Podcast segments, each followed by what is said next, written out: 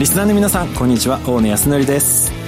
榎木戸典子です。この時間は総ミラ相対的未来情報発信番組をお送りしてまいります。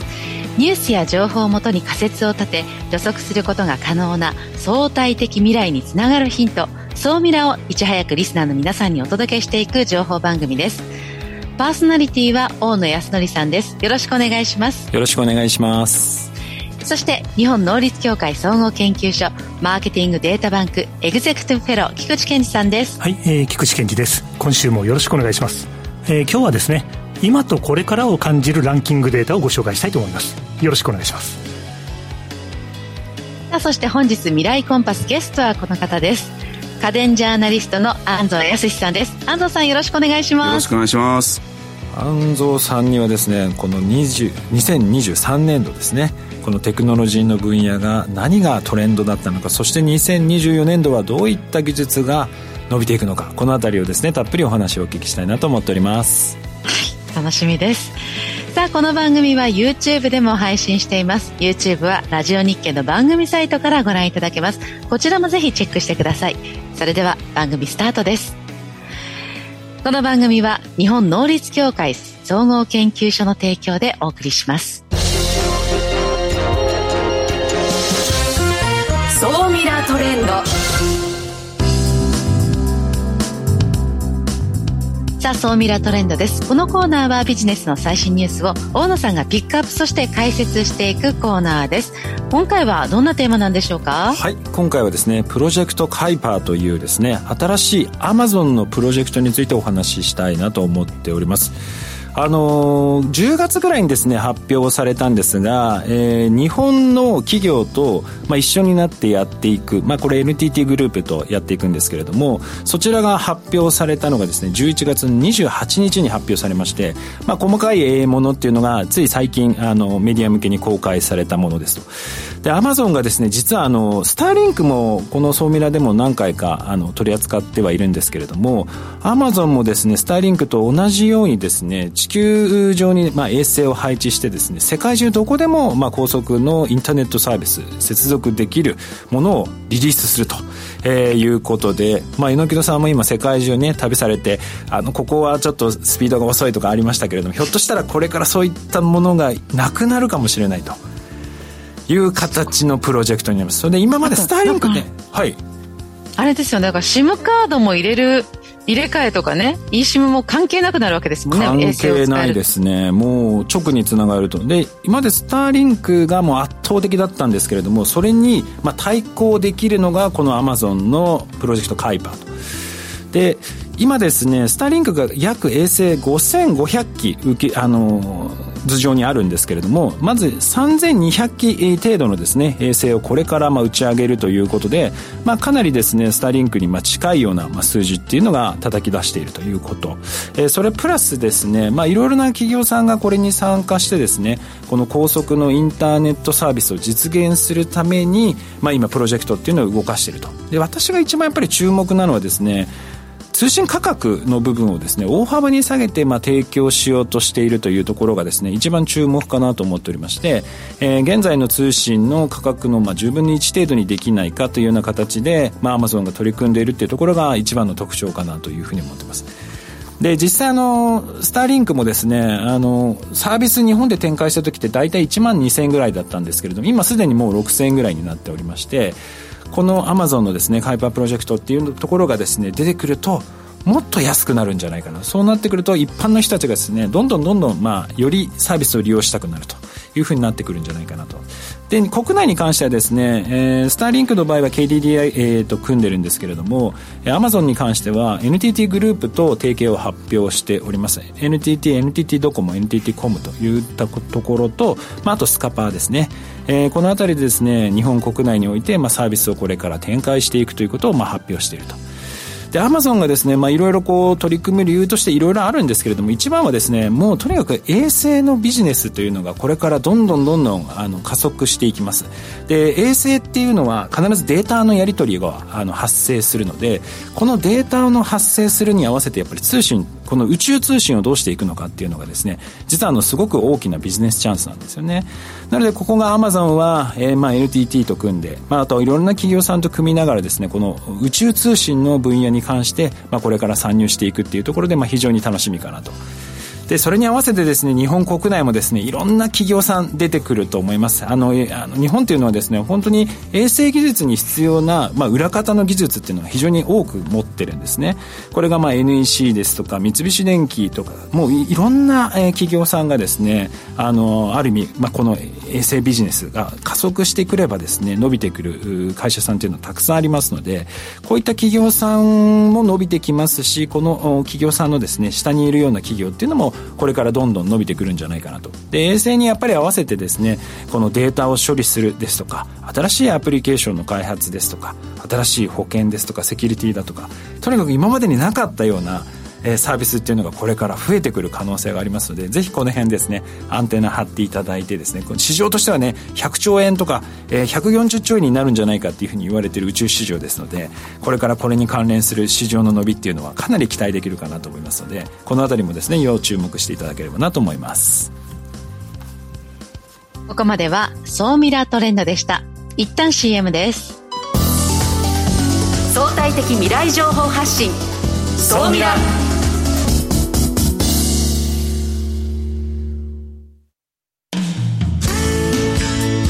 組織の未来創造のために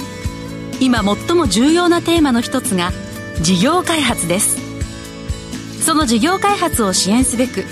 スペックホルダーと日本能率協会総合研究所あつらいの3社が新サービスをスタートしました。まずは総ミラウェブサイトからモンジュ MONJU プロジェクトのバナーをクリック。専用サイトからご相談ください。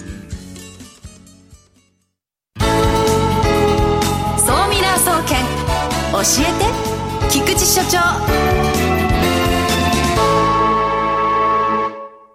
最新データから未来がわかる総ミラ総研教えて菊池所長のコーナーです。菊池さんよろしくお願いします。はい、えー、今週もよろしくお願いします。今日もですね、またあの、愛も変わらずランキングデータを持ってきたという感じなんですけども、えー、今年、あれですね、まあ、久々にトップが入れ替わりましたということで、うん、もう早速今日はですね、情報の中身を紹介していこうと思います。これは何かというと、もう年末ですから、ちょうど今、いいタイミングだなと思うんですけども、はい。えー、毎年恒例の書籍のベストセラーが今年も発表になりました。まあ、日本にはですね、あの、二大の、二大書籍の取り次ぎの会社があって、東販と日本出版販売、日版ですね。この2社があるんですけども、今日はですね、あの、両方ともぜひ、あの、ビジネスパーソンの皆さんはチェックしていただきたいなと思うんですけども、えー、日版さんのデータを参考にさせていただきながらですね、ご紹介したいと思います。はい。ということで、2023年年間ベストセラー、今年一番売れた本ナンバーワンは、第1位、小学生がたった1日で 19×19 まで完璧に暗算できる本。これが今年のナンバーワンでした。な、なんでこれが1位なんですかね？いやそうですよね。これ、あの、私、あの、深くにも読んでないんです。暗算できる本？はい。で、あの、それこそ、いや、暗算なんてみたいなところがあるじゃないですか。え、そうなんですよ。私はあの、実は小学生の頃暗算博士って言われてたんですよ。い や、他は何もできなかったんですけど、暗算だけは得意だったんです。そうなんです。そうなんです。それで、ああ、今、この時代感でこういう本が売れるのかと。背景にあるのは何だろうなと。はい。これ、あの、突き、私なりに突き止めたいと思ってますんで、ですね。ただ、これが総合ナンバーワン、一番売れた本であることは間違いないんですよ。はい。あの、おそらく、大人にとっても学びがあるんですよね。親という観点だけではなくて、いや、あの、これから、例えばネットで計算ができる生成 AI に計算なんか任せられるよねという時代になったとしても、自分の頭の中にそろばんがあるって非常に重要なことで、なんかそういうスキルが見直されていく時代になるんじゃないかなと、これが売れてるのを見て、私はそんなことを感じてるんですけども、ちょっともうちょっと突き止めたいななんていうふうに思ってます。で、ちなみに、第3位と第4位は、同じ著者、右傑さん、雨穴と書いて右傑さんとお読みするんですけども、この人ホラー作家で、変な家、変な絵っていう本がめちゃくちゃ売れてると。これ、間取りの変な家とか、ですね。あの、ちょっと見たら変な絵とか そういうものをどういうふうに読み解くんですかみたいなことを分析してる本で、いや、めちゃ、ものすごく面白いです。で、変な家って読感が多分、多分と言いますか、あれですね、もうすぐ最新刊が出るんで、これ、リスナーの皆さん、売れてる本は、その背景に必ず何かがありますから、絶対読んどいた方がいい。これ、ちょっとです、これ、私の予想ですよ。お願いします。これ、YouTube じゃないかなっていう気がします。あというのは、はい、変な家と変な絵って、これ、YouTube でめちゃめちゃバズったんですよ。はい。そこからおそらく、多分こういうの流れがで、大ピンチ図鑑も結構 YouTube で話題になってるんですよ。はい、で、さっき菊池さんが読んでないっておっしゃったのは、おそらく YouTube とかそういった情報、多分あんまり見ないじゃないですか。なので、今まで本買わなかった人が、結構 YouTube の影響を受けて買った人が多かったのかな。なので、ちょっといつもとなんかジャンルが違うんじゃないかなっていう、そういう気がしました。やっぱり SNS の影響は大きいですよね。はい。あのメディアでバズるとか、YouTube でバズるとか、あとは TikTok でバズるとか、で実は総合編でそれはよくわかるんですけど、ビジネス書編にもその傾向が出てきているというデータをこの後紹介したいと思います。はい。ということで、2023年年間ベストセラー、ビジネス書で何が一番売れたか。ナンバーワン。久しぶりに入れ替わったんですよ。今年のナンバーワンは、頭のいい人が話す前に考えていること。ダイヤモンド社。ダイヤモンド社さん強いですね。この本がナンバーワン。そして、去年まで3年連続実はベストセラーって同じ本がナンバーワンでした。それが第2位に入っている、人は話し方が9割。はい。これは長松茂久さんの本ですね。で、先ほどの頭のいい人が話す前に考えていることは、足立優也さんの本。はい。この2冊、両方とも話し方の本です。この結果を見て、話し方のプロである N 木戸さんはどんなふうに思われるのかなというのはすごく感じるところあります。でもアメリカやイギリスって話し方をこう授業の一環でもうビジネスマンも、まあ大学でもでも学ぶっていうのが結構当たり前なんですよね。なんかこう話し方って、あえて学ぶものじゃないって思われてきた日本では、それがこう不利に働いていたところがあるかもしれないんですけども、やっぱりこう、ズームの中で表現をしなきゃいけない。こう表現するっていうことに改めて気づいている方が増えているんじゃないかなと思ってますけれどもね。ありがとうございます。あとはあれですよね、あのコロナトレンドの中でですね、まあ、だんだん世の中がアフターコロナに向かう中で、リアルコミュニケーションも増えてきた中で、やっぱり話すということのスキルの重要性みたいなものが、やっぱり、で、この両方ともあれですよね、あの SNS でも大変話題になっている。そうですね。で、今回すごい面白いなと思ったのが、それもそうですし、5位に入っている、お金の大学って、これもまさに YouTube、はい、あ、もうまさにそうですね。YouTube からこう多分生まれて料理部大学長はそうですね。はい、もうまさに YouTube から YouTube でバズってこの本を作り、作れという、あの、あれですよね。多分、リスナーの皆さんとか、あれですよね。まあ実際本の好きな方が本にしてよみたいな話がすごくあったということですよね。はい。あと、大野さんおっしゃっていただいた通り、ベスト10の中にお金の本が3冊。はい。第5位の本当の自由を手に入れるお金の大学。はい。第8位のジェイソン流お金の増やし方。第9位、1年で送り人になる。これ1年でっていうのが多分ポイントで、タイパなんですよね。1年で送り人、億万長者になれるという、はい、このいろんな要素がこの本のタイトルに絡まって、この本がめちゃくちゃ売れたと。ベスト10の中に、そうです、お金本が3冊、話し方本が強い、あとは何と言っても驚きなのは、ベスト10の中に3冊、安藤広大さんの書籍が3冊入ってる。同じ著者の本が3冊。この方って、リーダーの仮面という本がベストセラーになって、その後、数値化の鬼という本がめちゃくちゃ売れて、で、今年、とにかく仕組み化。マネージャーは仕組み化しなさい。この3つの本で全部合わせて97万分までいってるので、もう、あれですね、ミリオンセラー間違いないですよね。3冊合わせて。いや、すごいですよね。あの、そういうことで結構今年の単行本ビジネス書のランキングは、このランキングに上位に入っているところからいろんなことを考えさせられたなという、そんな思いをリスナーの皆さんにうまく伝えたくて、はい、取り上げてみたと。そんな感じでございます。すごい。いやこう、年末になるといろんなことをこう振り返りたくなりましたが、この後の、あの、安藤さんの家電ジャーナリスト、うん、安藤さんのお話も楽しみです。はい。はい、ここまでは、ソミラ総研教えて菊池所長のコーナーでした。未来コンパス。さあ、未来コンパスです。このコーナーは未来への羅針盤、コンパスを手にすべく、魅力あるゲストをお招きして最先端情報をお聞きしていくトークコーナーです。本日のゲストを改めてご紹介いたします。家電ジャーナリストの安藤康さんです。よろしくお願いします。よろしくお願いします。いや、今年もね、いろんなニュースといいますか、新しい技術ですとか、まあ、新しいこのテクノロジーのトレンドっていうのが、まあ、いろいろ出てきたかなと思うんですけど、安藤さんにはその中からですね、いくつかこうピックアップしていただきながら、今年どうだったのか、そして来年度どうなっていくのか、このあたりをですね、ちょっとお話をお聞かせいただければなと思います。はい、まず、今年なんですけれども、はい、もうあえて一つ、もう技術を上げるとしたら、何ですかね？圧倒的に AI ですね。特に生成 AI。まあ、そうですよね、はい、多分ね、総ミラでも一番取り扱いが多いかもしれないですね。はい、実際、あの今までこういろんなテクノロジーに関連するまあニュースですとかそういう記事も書かれてる取材もされてるのかなと思うんですけどその安藤さんから見て AI っていうのは今年どんなこう動きをされていたんですか？あの、まず、えっと、まあ、データで言うとですね、ソフトバンクが法人顧客向けに、11月に実施した IT トレンドの調査で、2000人に、その、2023年の IT トレンドのキーワードを聞いたところ、1798人が、えー、生成 AI と答えたと。もう9割の人が、もう今年は生成 AI だよねと感じているってことですね。もう2位が DX500、えー、567、3位がメタバース362なので、もう圧倒的ですね。まあ、実際、企業のリリースですとか、まあ、投資の勢いとか見ても、この AI というのは今年非常にすごかったなっていう印象ですもんね。あと、やっぱりその、アマゾンとか見ても、あの、生成 AI に関する書籍とかもいっぱい出てますし、ただまあ、それが多すぎるので、こういうあの、ベストセラーには載ってはこないんでしょうけれども、まあ、その、その辺に関する興味を持つ方ってたくさん出てきているなっていう感じも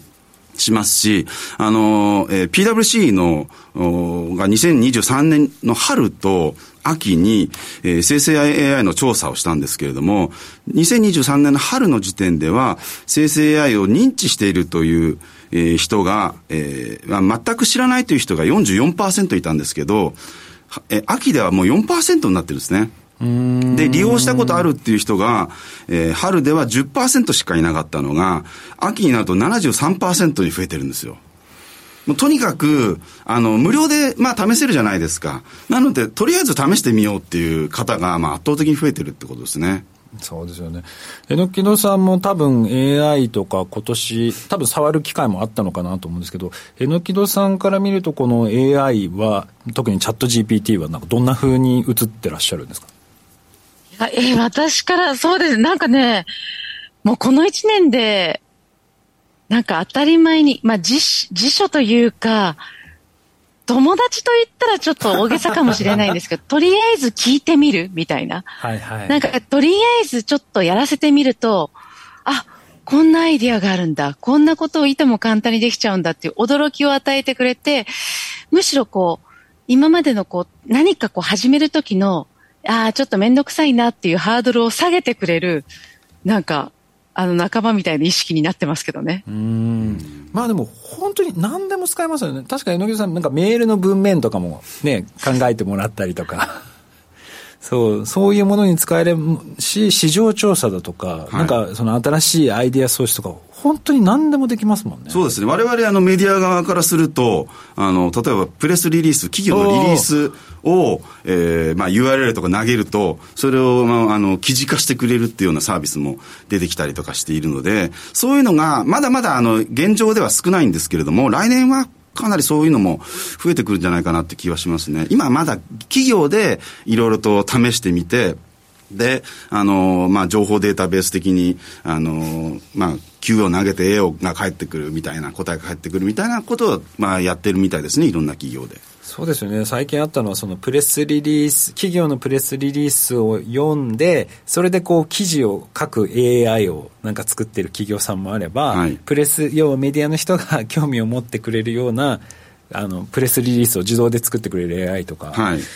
結構そういうのすごく多かったですよね。うんまだまだそういうサービス、どんなものがあるかって、あの、検索しても、なかなか、こう、ちょうどいい、うん、あの、提案がしてくれないというか、たどり着けない状況ではあるんですよね。まあ、あとは、まあ、生成 AI って、あの、問題になるのが、やっぱり、その、プロンプトエンジニアリングという、はいはい、要はその、えー、素敵な結果を出すためのプロンプトという、まあ、命令文をいかに作るかっていうところがかなりそうですね、まあ、ここはあのかなりノウハウじゃないかなっていう、ね、そうですよね。はい。あの GMO インターネットグループがあの教えて AI っていうサービスをつい最近スタートしたんですよ。これはあの AI の専門家とかがその、えー、開発したというか、えーえーと AI のプロンプトを無料で提供しているっていうポータルサイトで、要はその、使ってみたはいいけど、なんか思うような結果が得られないっていう方、結構ほとんどなんじゃないかなと思うんですよね。そうですね。何をすればいいのかもわからない、ね。なんかあの、間違った答えをしちゃったりとか、あとは思ってるものと違うっていうのは確かにあのよくあるみたいですね、えー、なのでやっぱりそこが今後ちょっと変わってくるのかなっていう気はするんですけど、菊池さんもね、こういった AI の進化っていうのは、はいこの日本ノーリス協会グループにとっても非常にこう衝撃的だったんじゃないかなと思うんですけれども。大変衝撃的でしたね。実際このあたりっていかがだったんですか、あそうですね。あのそういう意味ではノーリス協会グループもあの、まあ、私のいる総合研究所もそうなんですけれどもやっぱりもうどちらかというとあの使う側あのやっぱりあの情報提供する立場としてはアドバイザー側に回らないといけないのであのそういうふうにすべくですね全体で動いているというのもありますあのちなみに私も一応毎日使ってまして実は私の使い方は毎日同じこと聞いてます。おおそれはちょっと面白いかも。進化が分かります。やっぱ全然違うんですか？変わってきます。えちなみにどんなことを聞いてるんですか、うん、菊池さん？あそうですね。あのとっても恥ずかしいんですけど2030年入りそうな商売を教えてって聞いてます。ええー、面白い。そうするとえあのいろんなところから情報を集めてきてくれるので、ああこうやって進化するんだこういうふうに変わってきたこのプロンプトを入れたらどうなるかなと。ちょっとこの方は入れてみようみたいなことをやっていくとああだんだんだんだん形ができつつあるので、はい、これがまたノウハウ化されるとまたいろいろ展開できるので実はそんなことをやってます。それ菊池さんめちゃめちゃ面白いかもしれないです。同じキーワードで同じ内容を入れ続けると、はい、確かに結果が全然違う。で多分最初の時は2021年より前のものしか知りませんって多分言ってたのが今もう検索して、はい、ビングで情報収集してやるようになってるじゃないですか、はい。だからすごくその多分アウトプットがどんどん変わってきてると思うのでやっぱこの辺の進化っていうのはもうこの1年ですごいですよね。はい。まあ、AI っていうのは、まあ、このね、ソミラでもこうかなり取り扱ってますし、多分皆さん必ず1位にこう多分 AI っていうのを上げるのかなと思うんですけど、あと、もう一ジャンル何かこう上げるとしたら、なんかどのあたりがありますはい、あのー、2022年12月に国家資格が、まあ、はい、できたドローンですね。おドローンはい。まあ、ドローンをまあ利用するっていうのはもうあの全然その制度ができてない頃からもう、えー、結構前から、えー、進んではいるんですけれどもそれがようやく2022年12月に、えー、国家資格が生まれてでその、まあ、規制とかもあのまあ、航空法が改正されて、あの、規制もしっかり、えー、されたことによって、そのビジネス利用がどんどん、まあ、進みそうになっていると言いますか、えー、現状ですね、えっ、と、えー、2023年の11月の時点で、その国家資格を取得した人っていうのが、まあ、4000人を超えたということで、で、えっ、と、えーえー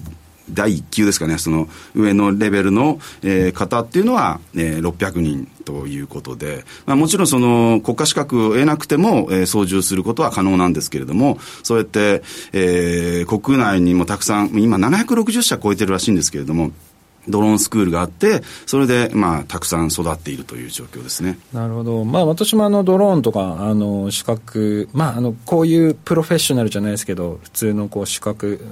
を持ってたり、小さいドローンとかはあるんですけど、日本でもこれから大型のドローンとか、物を運んだりする、そういったドローンが、まあ、出始めてくると。そうですね。いうような感じですかね。はい、で、その、レベルがですね、あの、目視、え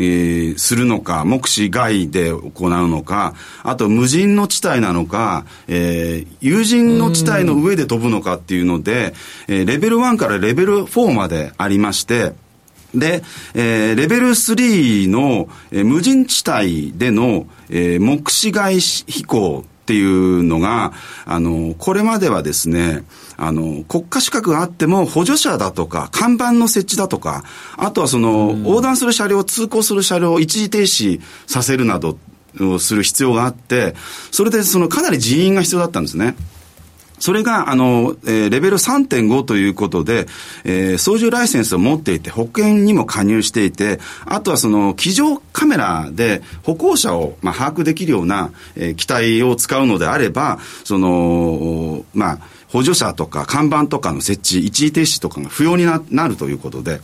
それも、えー、11月ぐらいですかね、あの、えー、まあ、スタートしたという。ことなので、えー、まあ、よりその手軽に、えー、ドローンの飛行っていうのが行えるようになってきたと。で、えー、レベル4の、えー、もっとその、まあ、難しいというか、目視外でさらに、えー、まあ、家の上とか、その、まあ、人がいるところを飛ぶっていうものも、えー、実証実験がですね、まあ、3月には、えー、日本郵、えー、郵便、えー、で、まあ、11月、12月には、あの、アナが、えー、実施していて、それも、あの、来年になるとどんどん、えー、まあ、実証実験が行われて、まあ、来年か再来年ぐらいには、それも導入がされていくのかなっていう感じですね。なるほどね。これ国内だけではなく、海外もアマゾンを中心として、世界中のその物流会社が今、こういったドローンを使った配送システムっていうのを構築しているので、日本もまあようやくそこに追いついて、まあ、来年ぐらいからまあ本格的に来るかもしれないと。そうですね。はい。まあでもこの辺りすごく大きいなと思うのは、やっぱりドローンで物流ですとか、まあ本当に点検のところを無人でこうできるようになってくると、まあかなり人を使わないでもそういった業務ができるようになるっていうところはこれからねやっぱり地域人手不足ですとか点検にかかる工数とかっていうのを考えるとやっぱりこの辺の進歩っていうのはかなり大きいですよねそうですね安全面でもやっぱりあの人が亡くなったりとかもしますから点検業務とかそういうのでも。そういう面でもやっぱり期待はされますよね。いやまあ今後もちょっと AI ドローン日本の中でこれちょっと注目ですね。今日ちょっとですね、あの、この後、えー、ソーミラーアフタートークの方ではですね、アップルが発表した VR の部分ですとか、まあ、量子コンピューター含めてですね、その他、まあ、今日ご紹介できなかった最新テクノロジーのところもですね、トレンドをお聞きしたいなと思っておりますので、ぜひそちらもご覧いただければなと思います。えー、本日のゲストはですね、家電ジャーナリスト、安蔵康さんにお越しいただきました。ありがとうございました。ありがとうございました。ここまでは未来コンパスのコーナーでした。今日は榎木戸さんはどちらから今ハワイホノルルにおります。そっか。走ってましたよね、うん、そうあのフルマラソンで走り切りました。いやすごい。もう今ねまだ全身筋肉痛ですけどね。そうですよね。確か私も皆さんと一緒に去年走った記憶が 全然 10, ね、10キロも走れなかった。10キロぐらいでダウンしちゃいましたけれども。そっか。もうハワイなんですね。この後はどういう？えっ、ー、とにもうあのニュージーランドオーセアニア、オーストラリア、そして最後アジアで、もうあと3か月しかないんですよ、私の旅。ね、また3か月後、こちらでお会いできることも楽しみにしてますので、またたっぷりお話をお聞かせください。榎木戸さん、菊池さん、今週もありがとうございました。ありがとうございました。ありがとうございました。この番組は、日本能率協会総合研究所の提供でお送りしました。